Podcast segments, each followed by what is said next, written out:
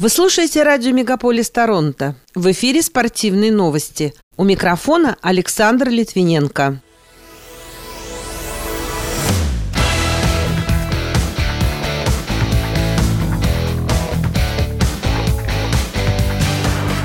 Монреаль Канадиенс осталась без высшего руководства. Гран-при Формулы-1 возвращается в Канаду. Восьмая неделя в Национальной хоккейной лиге оказалась неудачной для канадских клубов. Антон Бабиков выиграл спринт на втором этапе Кубка Международного союза биатлонистов. А россиянин Александр Шаблей одолел американца Бобби Кинга на турнире Bellator 272.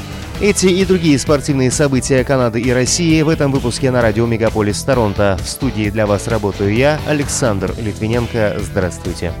Владелец и президент хоккейного клуба «Монреаль Канадиенс» Джефф Молсон освободил от своих обязанностей троих высших руководителей команды. Таким образом, хоккеисты остались без генерального менеджера Марка Бержевена, помощника генерального директора Тревора Тиммонса и старшего вице-президента по связям с общественностью Пола Уилсона. При этом Молсон отметил, что их неустанная работа позволила болельщикам пережить много запоминающихся моментов, в том числе прошлогоднюю серию плей-офф, завершившуюся финалом Кубка Стэнли Стэнли. Он также пожелал им успехов в карьере, которых они заслуживают. Однако Молсон считает, что пришло время для смены руководства, что принесет новое видение и позволит поклонникам монреальского хоккея продолжать болеть за свою любимую команду.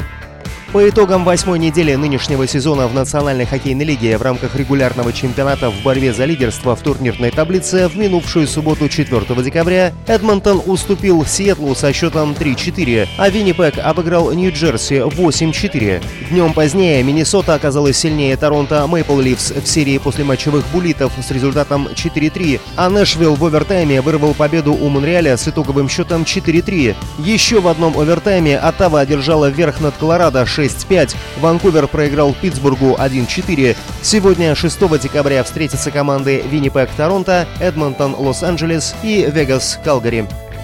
Гран-при Канады пройдет с 17 по 19 июня предстоящего года на трассе Жиль-Вильнёв в Монреале. Об этом объявили организаторы Формулы-1. Продажа билетов будет открыта уже сегодня, 6 декабря. Напомню, из-за пандемии коронавируса были отменены Гран-при Канады 2020 и 2021 годов. В этом году на пустующем автотреке был организован центр вакцинации.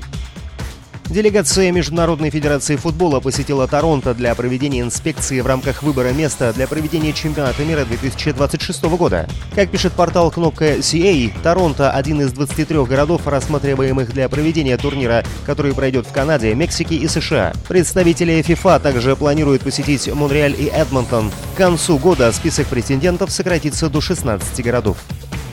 Российский баскетбольный клуб «Уникс» в овертайме уступил греческому «Олимпиакосу» в матче регулярного чемпионата Евролиги. Встреча, состоявшаяся в Казани в минувшую пятницу 3 декабря, завершилась со счетом 87-84. В составе казанцев два игрока преодолели планку в 20 набранных очков. Это Лоренцо Браун и Айзея Канаан. Уникс прервал серию из четырех побед подряд и занимает седьмое место в турнирной таблице. Олимпиакос замыкает тройку лидеров. Россиянин Антон Бабиков занял первое место в спринте на первом этапе Кубка Международного союза биатлонистов в норвежском Шушине. Он преодолел дистанцию 10 километров за 24 минуты 32,8 секунды, не допустив ни одного промаха на двух огневых рубежах. Второе и третье места заняли спортсмены из Норвегии Филипп Андерсон и Хёберт Богетвейт, соответственно. Кирилл Стрельцов не принял участие в гонке из-за простуды. Российский боец Александр Шаблей по решению судей одержал победу на турнире Bellator 272. В рамках предварительного карда он оказался сильнее американца Бобби Кинга. Поединок продлился все три раунда. Таким образом, Александр одержал 21-ю победу в карьере и трижды проиграл. Он продлил победную серию до пяти схваток и выиграл второй поединок в Bellator. Последнее поражение спортсмен потерпел от Эдуарда Вартаняна в 2016 году.